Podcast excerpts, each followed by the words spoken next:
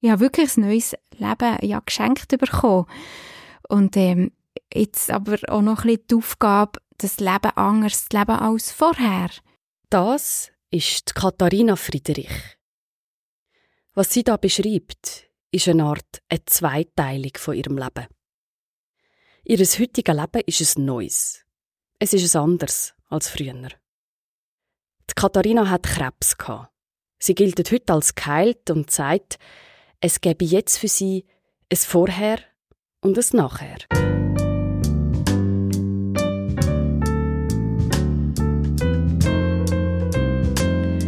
Willkommen zum letzten Stündli. In diesem Podcast reden wir über Sterben. Weil das zum Leben gehört und weil es uns bewegt. Mein Name ist Elena Ibello.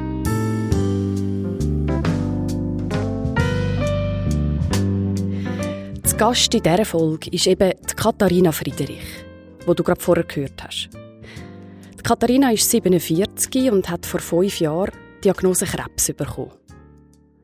Mit dem ist plötzlich alles offen gewesen.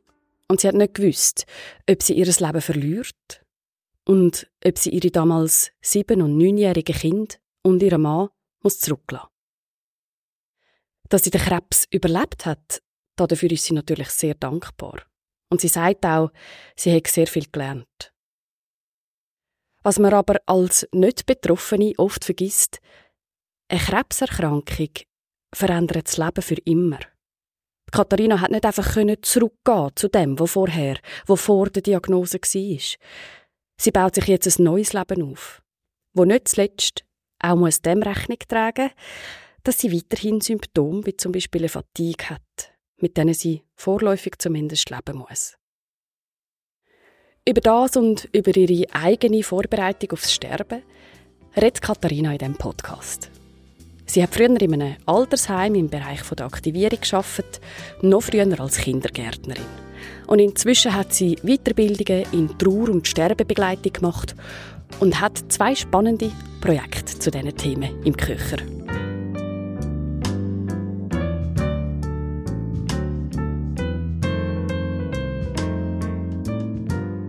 Bevor wir jetzt voll ins Gespräch hineingehen, gibt es noch einen Hinweis. Den Podcast kannst du mega gern unterstützen. Schau doch auf der Website onda-productions.ch nach. Es gibt jetzt verschiedene Möglichkeiten. Onda Productions ist ein gemeinnütziger Verein. Der wird dazu beitragen, dass wir offen über das Leben reden können, mit allem, was dazugehört. Auch über Krankheit, Sterben, Tod und Trauer.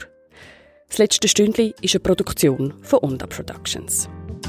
So, und jetzt zu dem Gespräch mit der Katharina. Hoi Katharina. Hi, Elena. Herzlich willkommen im letzten Stündli. Danke vielmals. Schön, dass du da bist. Du hast eine Zeit von schwerer Krankheit hinter dir. Du giltest jetzt sozusagen als geheilt, gell? Ja. Wie geht es dir heute? Wenn mich jemand fragt, wie es mir geht, sage ich, mir geht es gut. Ich bin gesund, gefräßig, äh, zufrieden. Und ich suche immer noch ein nach Worten, wie ich so ausdrücken dass es nicht mehr gleich ist wie vorher. Und da schwebt eine, ja, eine Trauer in mir inne mit, wo, ja, wo mich nicht ganz lässt, äh, loslässt. Mhm. Mhm.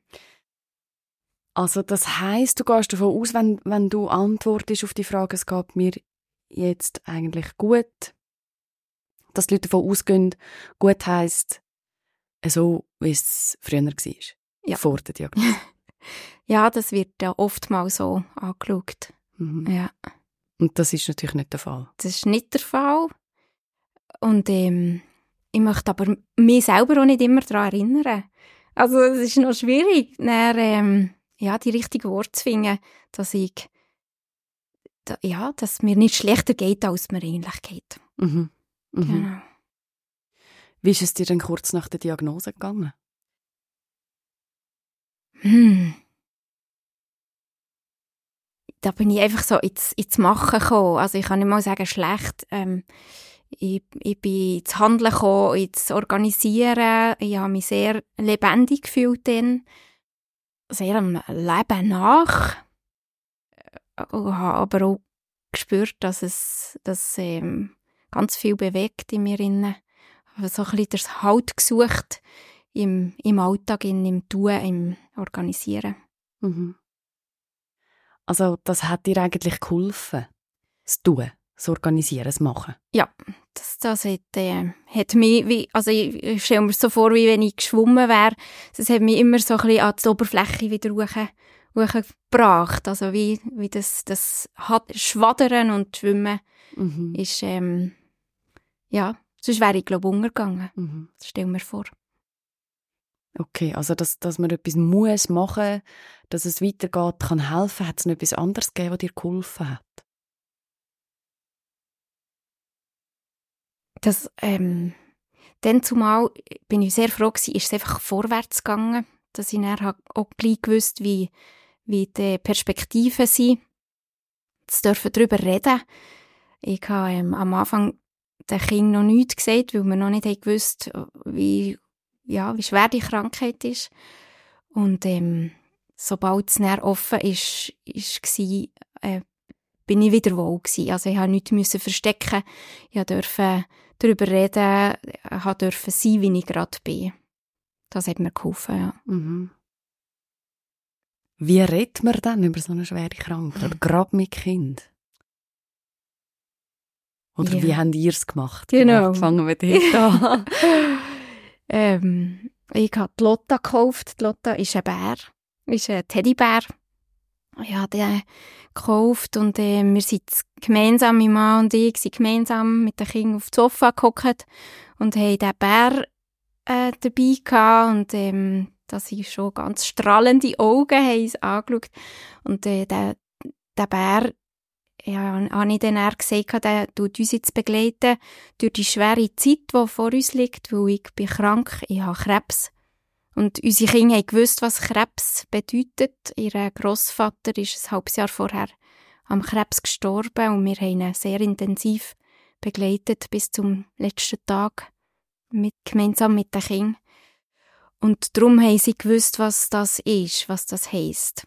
Und ich habe ihnen aber auch nochmal erklärt von diesen Zellen, wie die sich da entwickeln, wie Bauma, Baumannen. Mhm. Ähm, Vielleicht müssen wir noch schnell sagen, an dieser Stelle, wie alt sind die Kinder gewesen? Genau. Äh, der Kleinere war äh, sieben und der Größere war neun. Aha. Und dann hast du so ganz konkret erzählt, was passiert in einem Körper, wenn sich ein Krebs entwickelt. Ja, das, also sie wollten so wissen, warum es da die Zellen plötzlich so etwas Komisches machen. Und ich habe das versucht, ähm, darzustellen, eben mit Baumannen, die da einfach ein anderes Mürli machen oder irgendwo etwas kaputt machen und eine andere Mauer bauen, die gar nicht dorthin gehört. Das hat äh, geholfen, einfach so Bilder. Wir haben ja Bilderbücher gebraucht, für ähm, das Thema immer wieder auch anzuschauen mit ihnen.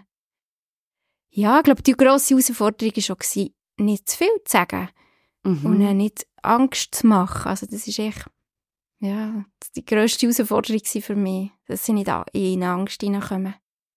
Genau, und gleich hast du jetzt vorher auch gesagt, es sei dir wichtig gewesen, können zu reden, nicht müssen zu verstecken, dass ab dem Moment eigentlich auch so ein bisschen eine Erleichterung dann rum war. Mhm. Äh, wie haben ihr das richtige Maß gefunden? Oder was war bei uns das richtige Maß auch? Gewesen?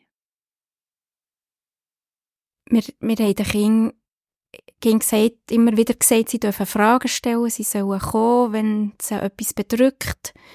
Ich habe sie auch oft gefragt, willst du wissen, was passiert ist heute oder was, was morgen passiert, wenn ich bei Therapie gegangen Ich habe versucht, dort einfach abzuholen, was sie möchten. Ähm, ich habe auch gelesen, dass man ich so viel erzählen wie die Kinder gerne wollen. Ich habe aber so im Verlauf der Krankheit gemerkt, dass sie manchmal auch nicht sagen können, was sie brauchen und was sie wollen. Also, dass sie, dass sie das zeigen im Körper. Also die nonverbale Kommunikation, die sehr stark war. Und ähm, ja, das braucht ein Feingefühl, wo dort rauszufinden, wie viel darf sie, soll sie mhm. und wo, wo brauchen sie ihren Raum. Und auch so die krebsfreie Zone. Das ist auch noch so etwas Wichtiges. Wir mein Mann und ich haben sehr viel am, am Esstisch zusammen austauscht, weil das war der Ort, wo wir einander getroffen haben. Und irgendwann habe ich gemerkt, dass das, glaube ich, auch nicht so gut ist. Mhm. Wenn der Krebs einfach dauernd an diesem Tisch hockt. Hm. Ja. Und dann haben wir so fixe Orte und Zeiten abgemacht, wo darüber geredet werden und andere, wo, wo das wie nicht hergehört, oder wie? Wir haben eine krebsfreie Zone gemacht, das hatte ich aus einem Bilderbuch, gehabt, wo wir ein Zelt haben auf, aufgebaut für Kinder, also mit einer Matratze drunter und ich bin, zwischen bin ich eingeladen worden, aber dort haben sie für bestimmt, ob, ob ich dabei bin oder nicht. Mhm. Und ähm, das ist sicher ganz gut, es war so wie eine Insel für sie.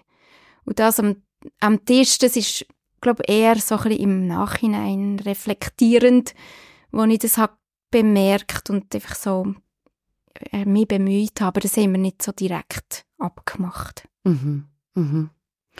Und wie hast du gespürt, wie viel das sie wollen wissen also eben, dass sie es nicht haben können selber sagen, leuchtet mir völlig ein, weil woher, wenn sie wissen, also das ist ja etwas, wo noch äh, völlig unbekanntes Terrain auch ist.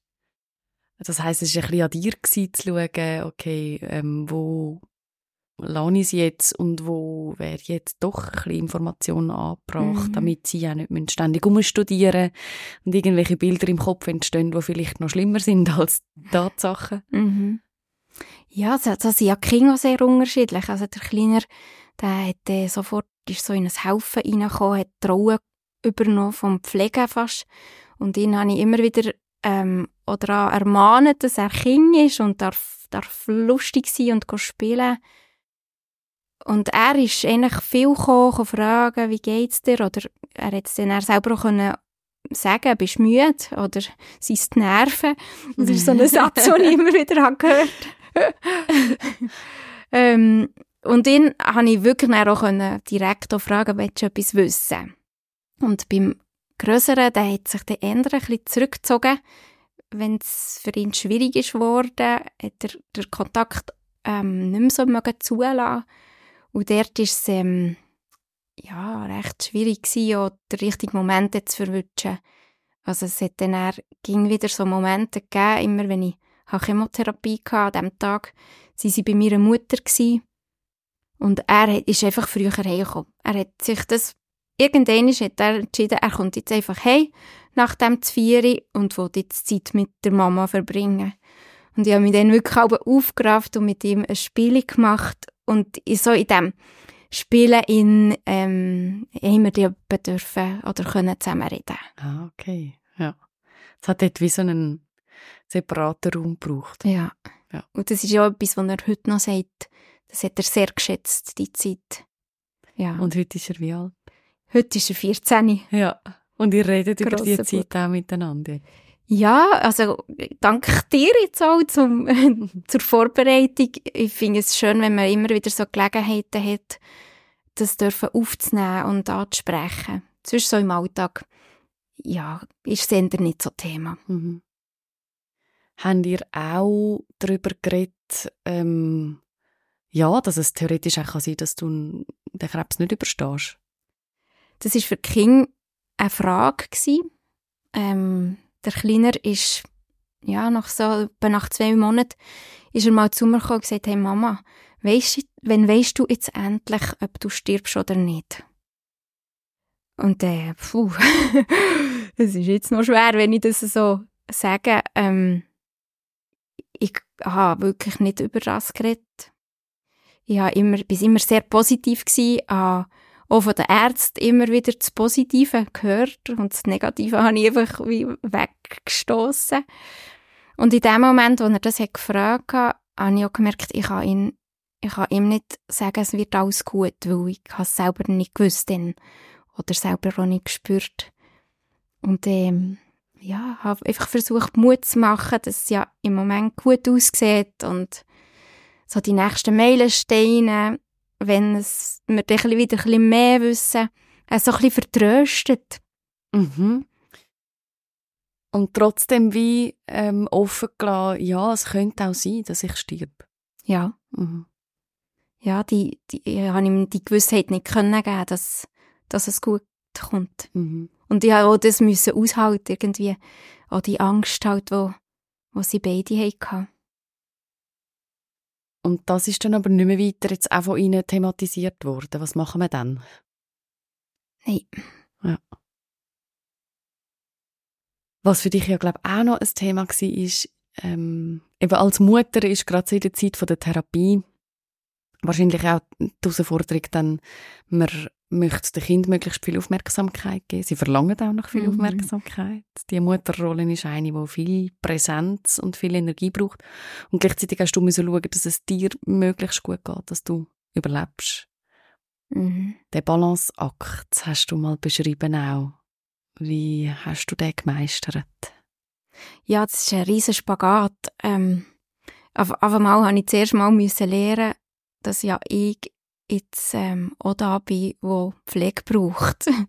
das war etwas ganz Neues, gewesen, dass ich mir Raum nehme für mich und, und meine Bedürfnisse ja, versuche ähm, zu erkennen überhaupt.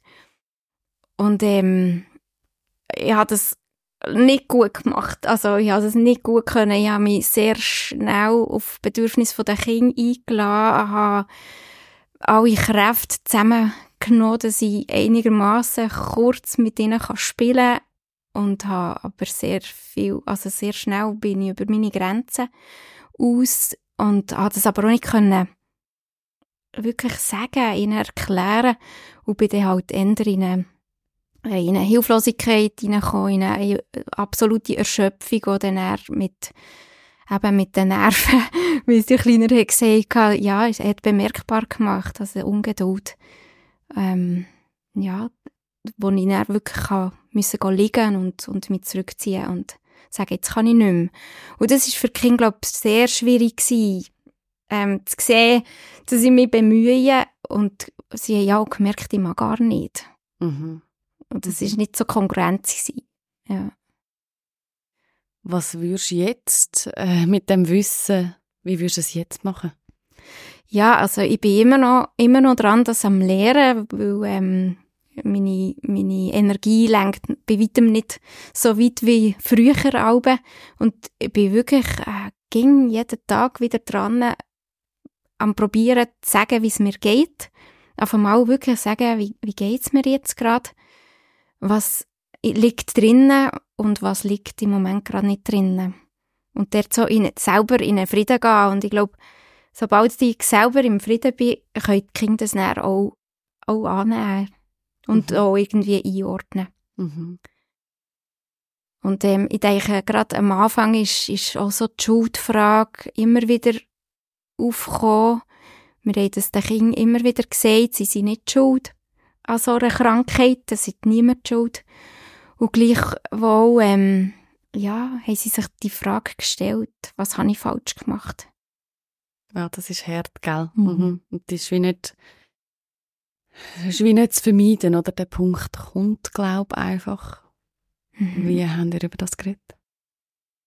Ja, also mein Mann hat dort vor allem das übernommen, also gerade im ersten Gespräch, das wirklich betont, dass niemand, niemand eine Schuld dran hat und dass wir das Beste daraus machen, das ist unsere, ja, das ist unser Leben gewesen, oder immer das Beste daraus machen. Und ähm, da haben wir aber auch, glaube ich, ein bisschen Druck aufgesetzt, einfach auch das äh, Beste daraus machen. Manchmal ist es einfach wirklich, wirklich auch scheiße, excuse für das Wort. Mhm. Es ist wirklich mhm. manchmal, ja, kann man nicht anders, man kann es nicht schön reden und ähm, wenn die Mama einfach nur auf dem Sofa liegt und muss Ohren zuhaben, weil schon das Reden zu laut ist, ja, das hinterlässt, glaube ich, einfach Spuren. Mhm. Aber auch für das hat es ja Raum gegeben, oder? Dass man wie, du hast den Bär noch erwähnt voran. Äh, der hat ja nicht nur zugelassen an den Kindern und ist da für uns, sondern der hat auch etwa die mal ein bisschen einstecken Ja, genau. Der, hat, ähm, der ist wirklich da gewesen, auch für das äh, Klemmen, für in eine Ecke zu schiessen, für drauf zu schlagen, drauf zu hocken. Also der hat ähm, dürfen herhaben, aber wie man sieht, er ist also immer noch ganz ein hübscher. Sehr, ja. Er hat wirklich. kein Ohr verloren. Er war eher der Tröster. Gewesen. Ist etwa mal auch mit ins Bett gegangen, mhm. für ähm, Trost zu haben. Genau, und gleich zeigt ja, dass du hast schon ganz am Anfang, eigentlich beim ersten Gespräch, wo du deinen Kindern gesagt hast, überhaupt, dass du krank bist, hast du schon den Raum aufgetan dafür, äh, ja, es wird jetzt vielleicht hin und wieder auch so e-, eben Scheiße sein und es wird Gefühl geben wie Wut und Frust. Mhm. Und dann schon einen, einen Raum eröffnet. Also ich habe das jetzt sehr eindrücklich gefunden. Ich denke, das ist ja auch schon äh, etwas, ähm, wo nicht jedem Menschen gerade als erstes in den Sinn kommt, oder?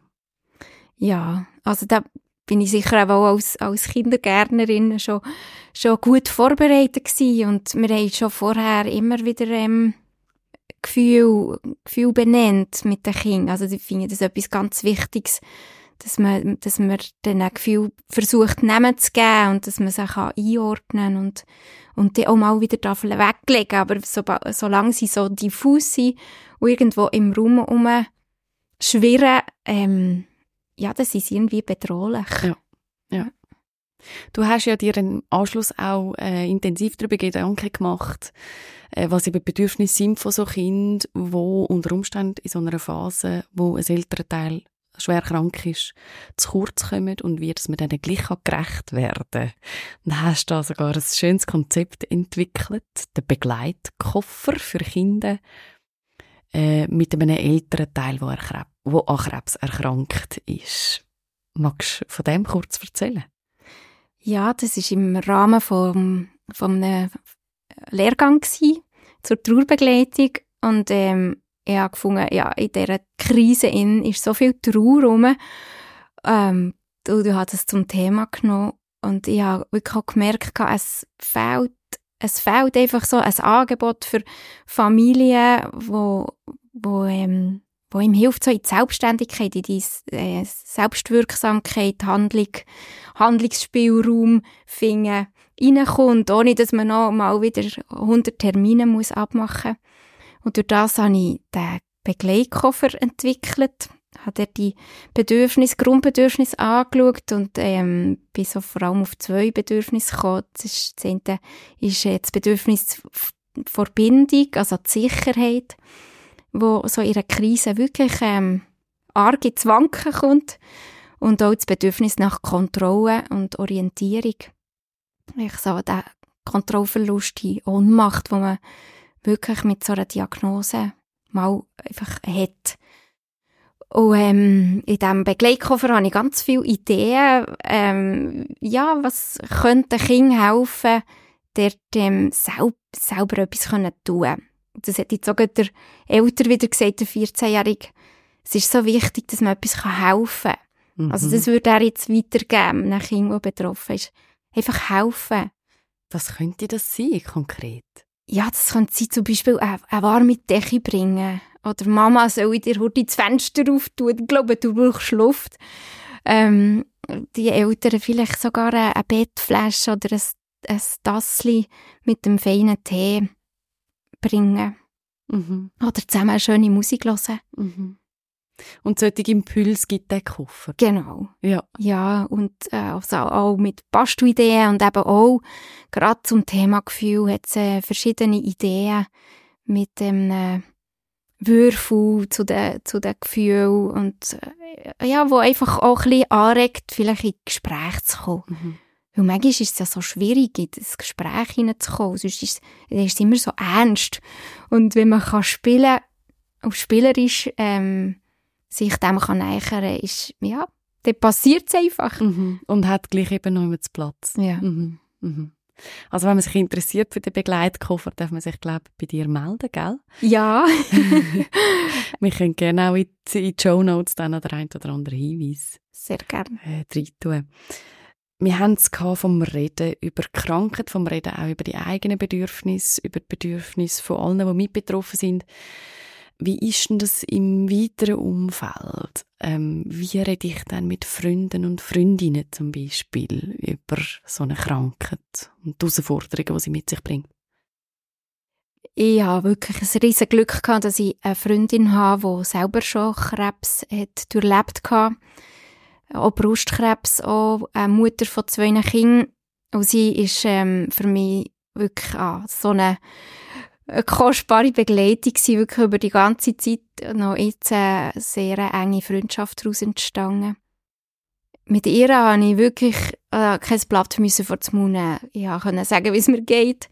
Und sie hat mir von ihrer Erfahrung berichtet. Ich habe nicht Ratschläge bekommen, aber ich habe gemerkt, ich bin nicht allein. Das ist so etwas Wertvolles, wo ich, ja, das ist mir wirklich ein Herzensanliegen, das auch weiterzugeben. Ähm, und, und der, das Gefühl einfach von, vom nicht allein sein. Mhm. Das ist, glaube ich, eine kleine Ausnahme, wenn man so eine, so eine Freundschaft hat mit den anderen Freundinnen oder Kollegen. Ja, ist es vor allem um, um den Alltag gegangen. Wie schaffe ich jetzt den Alltag? Was ist, steht gerade an? Wo braucht es Hilfe? Ähm, und dort waren halt Kinder wirklich fest im Fokus. Gewesen. Mehr als jetzt meine eigenen Bedürfnisse. Mhm. Und das heisst, dort äh, ist es auch für deine Freundinnen und Freundinnen irgendwo durch wichtig gewesen, etwas können zu machen? Ja, also das habe ich schon ähm, dürfen mitnehmen von der Erkrankung von meiner Schwester. Es gibt sehr viele Leute, die sagen, sag mir, was ich helfen kann. Und ähm, mit dieser Erfahrung habe ich das schon gewusst. Ich habe alle Leute notiert, die, sich gemeldet haben, die gerne etwas helfen wollen. Und habe dann so eine Doodle-Umfrage gemacht, was dann konkret ist für ähm, mitzufahren, zum Beispiel in Chemotherapie, aber auch äh, kochen für meine Kinder oder für mich auch. Oder äh, die Kinderbetreuung übernehmen. Und da haben sie sich einfach dürfen eintragen, so, so wie es ihnen ist möglich war. Und ähm, sie aber auch nicht müssen. Es ist wirklich so. Ich konnte es dann wieder so ein bisschen gehen. Mhm. Und das war sehr hilfreich für mich. Mhm. Und für sie wahrscheinlich auch. Mhm. Und dann haben sie, ja, sie haben eben auch etwas können tun Mhm. Und es ist ja, sie sind alle irgendwo hilflos und betroffen. Ja.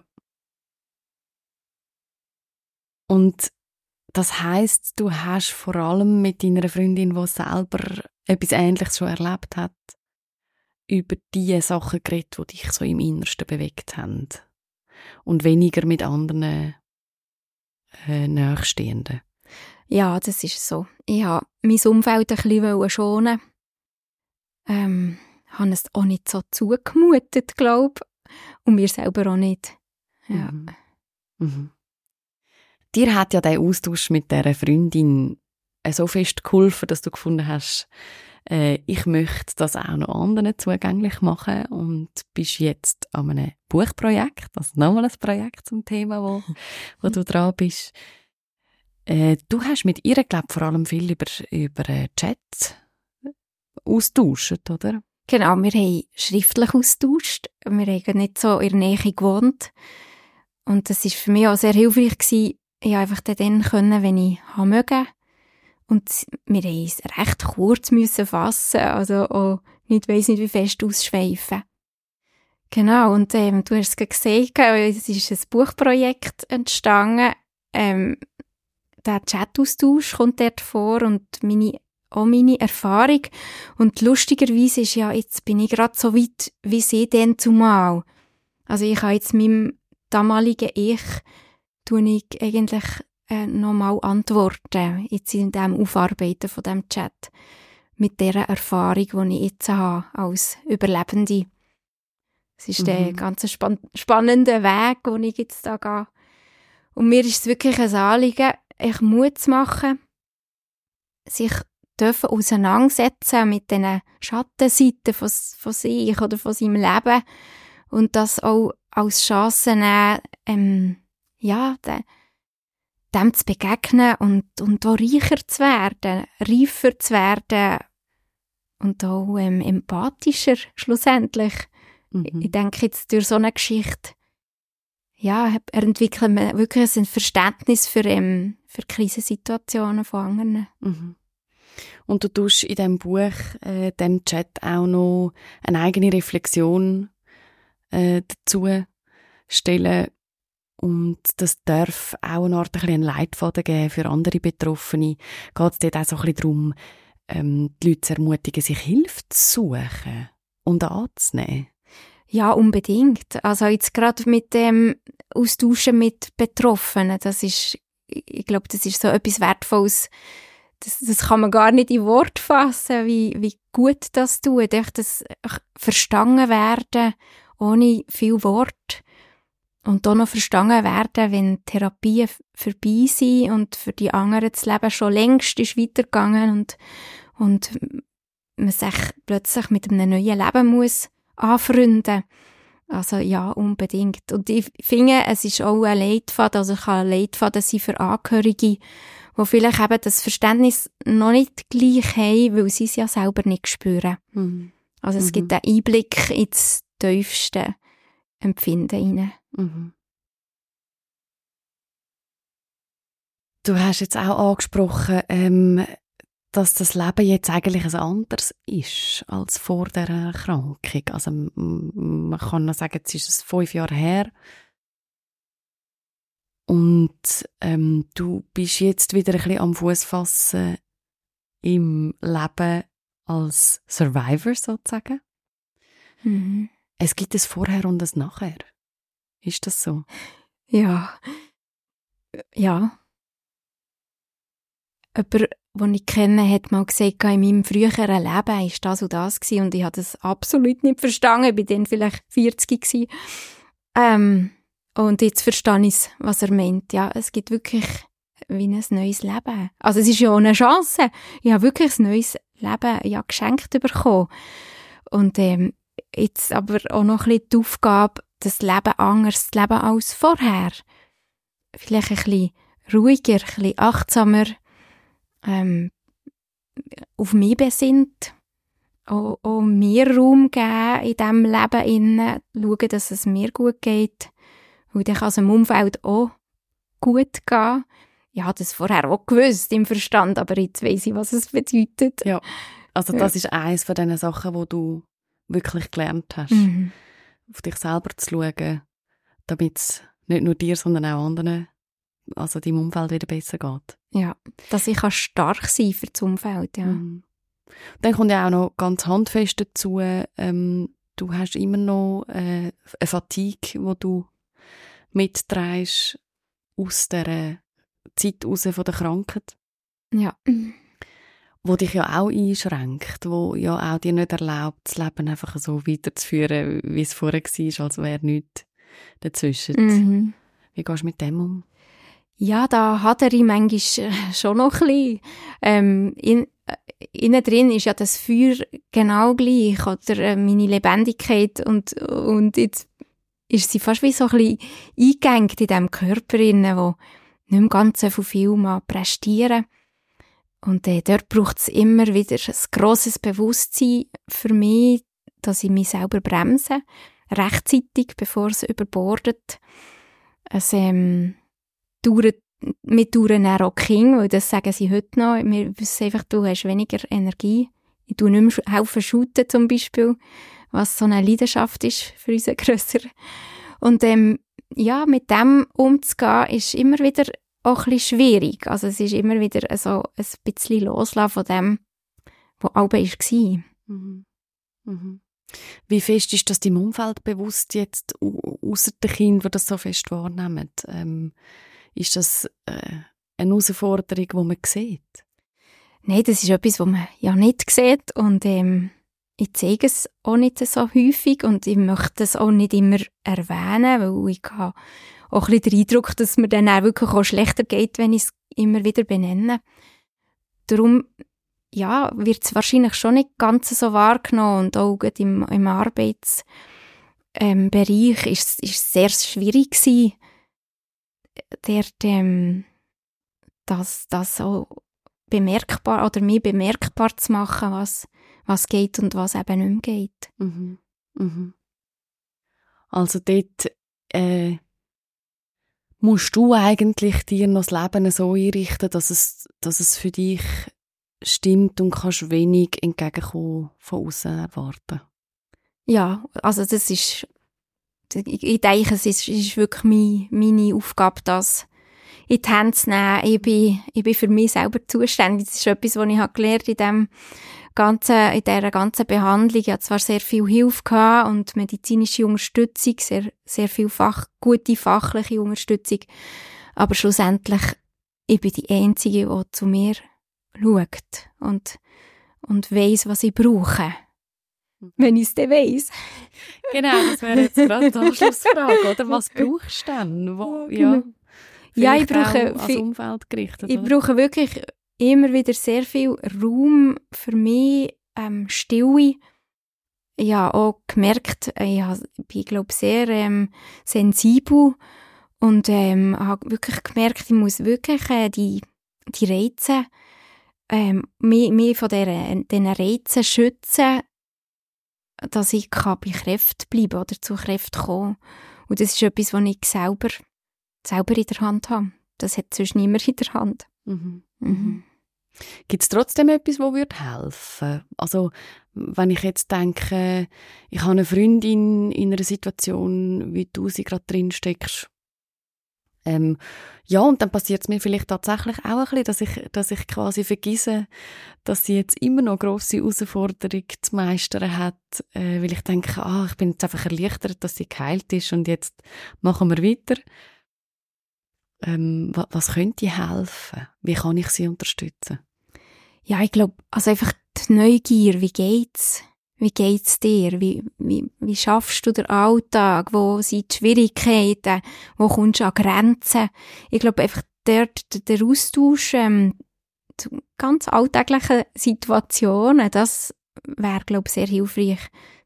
Und einfach immer wieder dürfen darüber zu reden. Also der Krebs, ja, das ist jetzt ein Teil von meiner Geschichte und, und äh, äh, äh, im- immer noch ein sehr präsenter Teil. Und dass da, der darf sein, dem, dem muss seine, ähm, ja, seine Berechtigung geben, das finde ich sehr hilfreich, wenn das einfach seinen Platz darf haben, aber dann auch wieder darf gehen. Mhm. Mhm. Genau. So, mhm. dass es nicht allumfassend wird und gleich wie vorher auch, wenn wir es von den Kindern haben, dasselbe, dass es äh, nicht einfach totgeschwiegen wird, oder? Mhm. Mhm. Mhm. Ich würde noch mal gerne aufs Thema reden äh, und Kommunikation über Krankheit, über Prognosen, über die Situation kommen. Äh, jetzt haben wir es von den Kindern, jetzt haben wir es sonst vom privaten Umfeld. Wie ist denn so der Austausch mit den Fachpersonen? Du hast jetzt auch gesagt, du warst gut begleitet von Fachleuten. Wie ist die Kommunikation gelaufen? ähm, sehr unterschiedlich. Ähm, mir hat dort schon auch ein bisschen die Unterstützung gefehlt. Also auch die, die ähm, Broschüre von Krebsliga sind nie aufgelegen. Ich habe, also, ich habe wirklich selber müssen mit darum tun, für ähm, mehr Informationen zu bekommen. Sie haben ganz sicher einfach das Wichtigste gesagt und ähm, ja, für mich hat halt so das Menschliche so der menschliche Aspekt hat mir sehr fest gefällt. Mhm. Also, dass ich Mensch bin und, und ähm, Mutter und, und Ehefrau und was macht das mit mir, mit meinem Leben, das hat überhaupt keinen Platz gehabt. Okay. Auch nicht auf Nachfrage? Oder besteht vielleicht auch gar noch nicht auf die Idee gekommen selber? Mal, ich, habe, also, ich bin dort ziemlich hartnäckig auch immer wieder ähm, fragen und, und aber habe eben oftmals Enttäuschung erlebt, weil sie mich dann vielleicht zu anderen Spezialisten weitergeleitet und nicht eigentlich die eigene Meinung hätte ich wollen wissen, oder auch so ein bisschen das Menschliche, was, was, was empfiehlst du mir Mhm. oder was würdest du machen?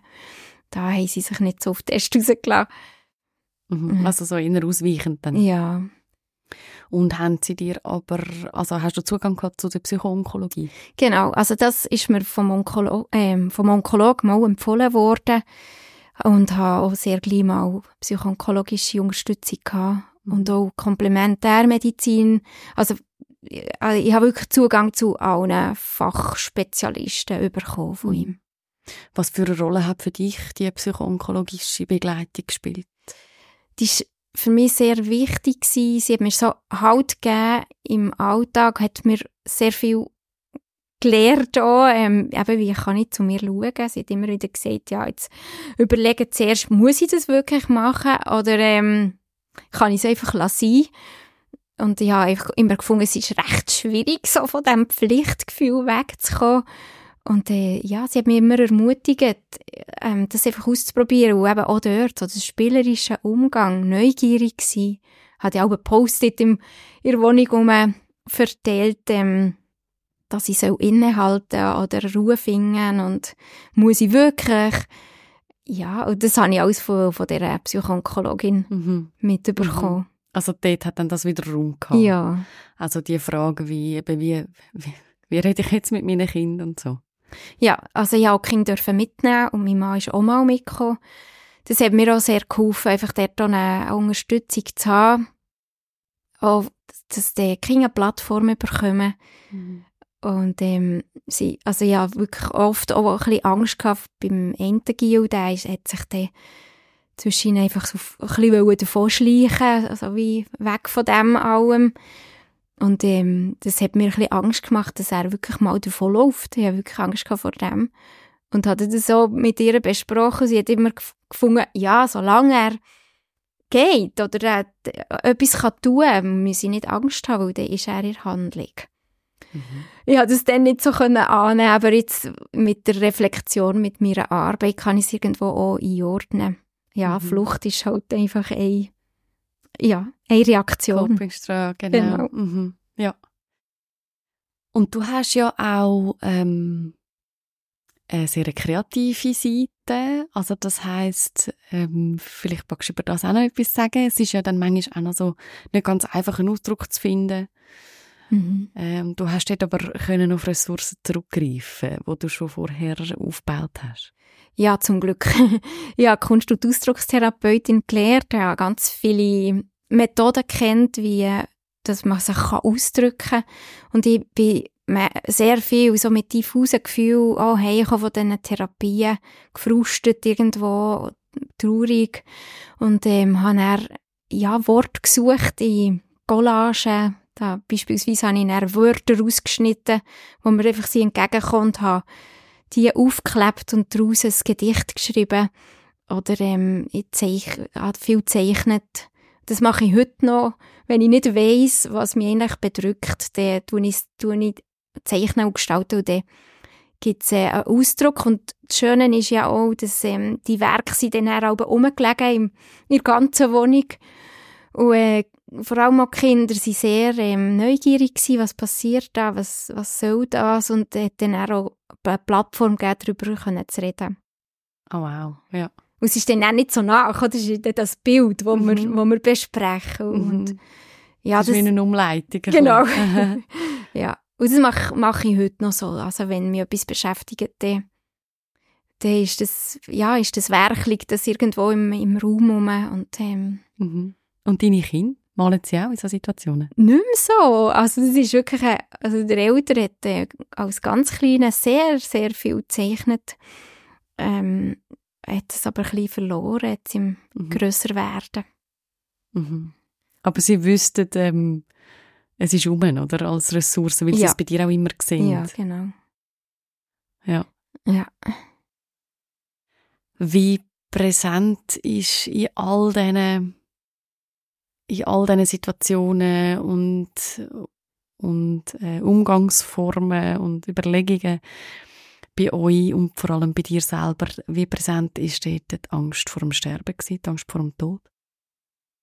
Ja, es hat schon so Momente gegeben, wo es, sehr, sehr nach ist gekommen, also die Angst, vorwiegend Angst, dass ich einfach nicht mehr da bin für, für unsere Kinder. Das äh, ist so ein bisschen wie eine Wellenbewegung. Ähm, ist das aufgekommen und ich hatte auch ein Buch gehabt, durch die ganze Krebszeit, wo so Visualisierungsübungen drin waren und dann unter anderem sich vorstellen, wie der eigene Tod ist. Und die habe ich wirklich auch für mich gelost. Ich habe manchmal schon nichts anderes machen als einfach liegen und so Visualisierungsübungen machen. Und da bin ich wirklich ganz, ja, nachher gegangen. Das ist schon von Anfang an so festgelegt für mich, dass ich so die Schattenseite von mir äh, anschauen und jetzt denen wird begegnen. Nicht mehr immer die Starke sein, sondern auch das Schwache dürfen ja, anerkennen. Und ähm, ja, dort habe ich viel einfach mit mir ausgemacht. Ich konnte es nicht so können ausdrücken, außer mit der Freundin, die ich vorher erzählt über Chat. Mhm. Und was hat das für Gefühl ausgelöst, die Visualisierung vom eigenen Tod? vom Sterben selber ähm, bin ich so in eine Ruhe hineingekommen. Ich habe auch mal aufgeschrieben, dass ich den Tod wirklich so nicht so als das, der, der schwarz-böse Mann, wie, wie ich den so Erinnerung hatte, sondern eher als, als etwas Liebliches, Luftiges, ähm, habe ich mir das so vorgestellt und auch so, dass sie dürfen im engsten Familienkreis weg, weggleiten. Das, das ist so eine Vorstellung gewesen, wo mir irgendwo eine, eine Ruhe hat gegeben oder eine, eine Geborgenheit vielleicht. Ähm, aber die Angst, die Angst vor dem Loslassen, äh, von dem, was ich bin, was ich gern mache, was ich gern habe, von all meinen Liebsten, das ist uh, un un unglaublich. Also es hat mich aber fast verschrissen, wenn ich mir, wenn ich wirklich hergeschaut mhm. mhm. Und das ist immer noch, oder, das, ähm, die Auseinandersetzung ähm, mit dem Sterben ist wirklich so das Loslassen von, von dem, was ich hier habe, was mir lieb ist. Ja, das ist ja, sehr überwältigend. Mhm. Bis heute? Bis heute, ja. Mhm. Mhm. Ich habe ähm, letzte Woche, im, ich mache einen Sterbebegleitungskurs, habe ich den Auftrag gehabt, meine letzten drei Monate stehen vor der Tür und ähm, die äh, mir überlegen, was wichtig ist. Und da bin ich auch wieder ins Kreative rein. Ich habe von hinten angefangen, also vom, vom Tod angefangen. Und, und bin aber spielerisch daran hergegangen und habe gemerkt, ja, es ist sehr anders, wenn ich einfach so spielerisch daran hergehe, als dann zumal, wo, wo es wirklich, ja, wo ich wirklich auf Messerschneiden war. Es hat eine andere Qualität, wenn man tatsächlich ähm, quasi ums Leben bangt. Ja, also das ist wirklich körperlich spürbar. Mhm. Ja. Mhm. Wie stellst du dir heute dein Sterben vor? Dein Wunschbild?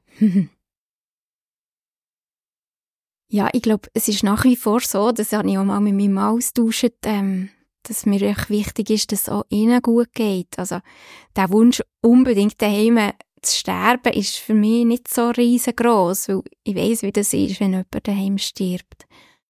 Und ähm, dort ist für mich auch die Frage, was passiert denn mit den Hinterbliebenen? Und, und dort ist, das ist für mich, glaube ich, sehr wichtig, dass es, dass es für mein nächstes Umfeld einfach stimmt. Und ähm, ich weiß gar nicht, ob ich begleitet sein oder nicht. Also vor meiner Erkrankung hätte ich gesagt, ja, nie allein. Ich brauche meine Leute. Ich bin auch als Zwilling, also ich habe eine Zwillingsschwester, ich bin als Zwilling geboren. Ähm, da denke ich, werde ich auch, auch nicht alleine gehen. Und mittlerweile weiss ich aber auch, wie kostbar so eine, eine Ruhe ist und eine Stille. Und einfach meins zu haben. Und darum, ich weiss, ich weiss es nicht. Mhm. Also du bist nicht mehr sicher, wer du möchtest um dich herum haben, ob du überhaupt jemanden möchtest um dich herum mhm. haben. Äh, und du kannst dir gut vorstellen, auch außerhalb von die zu sterben. Ja. Mhm. Ich glaube, einfach der Weg zum Sterben, den möchte ich glaube nicht alleine, alleine gehen. Da bin ich, glaube wirklich sehr dankbar, wenn ich meine Familie um mich herum habe. Mhm. Mhm. Ja, und vielleicht eben auch meine Freundin, die nicht ganz so nach ist und ähm, ja, wo halt wirklich ganz fest rein sieht. Mhm. Ja. Und ähm, was für ein Ort könnte denn das sein, wenn nicht die Hm ja, einfach an einem, an einem schön, also in einem gemütlichen Bett oder nicht mehr was, was, was kuschelig warm ist und, ähm, weich, ah, weich und warm ist, glaube ich, das Wichtigste. Und aber auch so die frische Luft, das habe ich mir auch in ähm, Patientenverfügung geschrieben. Hey, denkt daran, tut euch das Fenster auf. Das Schönste wäre natürlich in der Natur. Ja. Warum auch nicht? Warum auch nicht? So in einem Blätterhaufen, wenn ich jetzt gerade so raus schaue. Gell? Schön, ja, ja, das klingt sehr schön. Das klingt wirklich sehr schön. Ich würde gerne, es ist zwar schon ein schönes Bild, aber ich würde gerne nochmal mit etwas Schönem abschließen. ähm, wenn du jetzt auf die Geschichte von den letzten fünf Jahren zurückschaust, auf deine eigene, die viel schwere und viel grosse Herausforderungen äh, mit sich gebracht hat, Was ist auch wirklich das Schöne daran? Ja, ich glaube, so das, ähm, das Ganzwerden irgendwie. Ich, bin, ich bin wie, wie ähm, habe wirklich zu mir gefunden. Mhm. Eben mit dieser Schattenseite auch um, unterwegs sein. Ich, ich bin so rund oder ganz geworden und glaube auch in Begegnungen zu Menschen, wo mir immer schon sehr wichtig war, dort noch einen näheren Zugang zu haben und, und aber gleichzeitig bei mir dürfen zu bleiben. Ich glaube, das ist, ist der Gewinn, dass ich bei mir gleichzeitig bei mir bleibe und auch so reich beschenkt werden durch jede Begegnung, die ist. Mhm. Ganz herzlichen Dank für diese Begegnung. Danke für die Offenheit, für das wunderschöne Gespräch. Ich wünsche dir alles, alles Gute auf dem weiteren Weg. Merci vielmals, Elena. Ich danke dir, dass ich da sein durfte. Das ist, ein, ist auch ein Geschenk, danke. Schön. Hab's gut. Du auch, tschüss.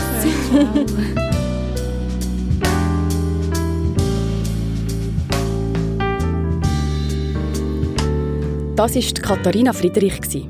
Wenn du dich für ihre Projekte interessierst, besuch doch ihren Instagram-Account unter dem Handle Liebe Fortuna. Dort veröffentlicht sie übrigens auch immer wieder hilfreiche Posts für Krebsbetroffene. Also eine herzliche Empfehlung an dieser Stelle. Was nicht nur Katharina, sondern auch vielen anderen Leuten hilft, ist, sich mit diesen Themen rund um Krankheit, Sterben, Tod und Trauer auf eine kreative Art zu widmen. Falls du gerne schreibst und die Themen für dich möchtest vertiefen, dann ist sicher mein Schreibworkshop für dich eine gute Sache. Zusammen mit der Yogalehrerin Dominique Fonchalat leite ich dich während zwei Tagen und einem Abend zum Schreiben an und begleite dich durch den ganzen Schreibprozess. Der Workshop vom März ist schon ausgebucht. Es gibt aber weitere Workshops Anfang April und Ende Mai. Alle Infos dazu findest du unter ibello.ch-schreiben-sterben. Und den Link dazu gibt es natürlich auch im Episodenbeschreib zu dieser Folge. Übrigens, das muss ich auch noch schnell sagen, nächsten Monat macht das letzte Stündchen wie immer Winterpause. Das heißt also, Ende März kommt die nächste Folge raus. Das ist ein Podcast von Onda Productions. Onda Productions ist ein gemeinnütziger Verein. Er wird dazu beitragen, dass wir offen über das Leben reden. Mit allem, was dazugehört. Auch über Krankheit, Sterben, Tod und Trauer. Weil das Themen sind, die das Leben ausmachen. Wenn du diesen Podcast und auch andere Produktionen von Onda Productions möchtest unterstützen, dann schau vorbei onda-productions.ch. Und lass doch auch wieder einmal in Polypod rein, ein Podcast über das Leben bis zuletzt von der Gabriela Meissner. Das ist ebenfalls eine Produktion von Onda Productions. Danke an dieser Stelle auch noch an Dorothee Bürgi. Das Gespräch haben wir in ihrem Atelier aufnehmen Los doch auch in ihren Podcast rein. Im Hörvademekum von der Dorothee Bürgi geht es um existenzielles Coaching. Das war das letzte Stündchen. Aber noch nicht für immer. Wir hören uns übernächsten Monat wieder. Dann reden wir wieder über das Sterben. Weil Totschweigen nur selten hilft. Weil es spannend ist und viel darüber zu sagen gibt. Mein Name ist Elena Ivello. Bis bald.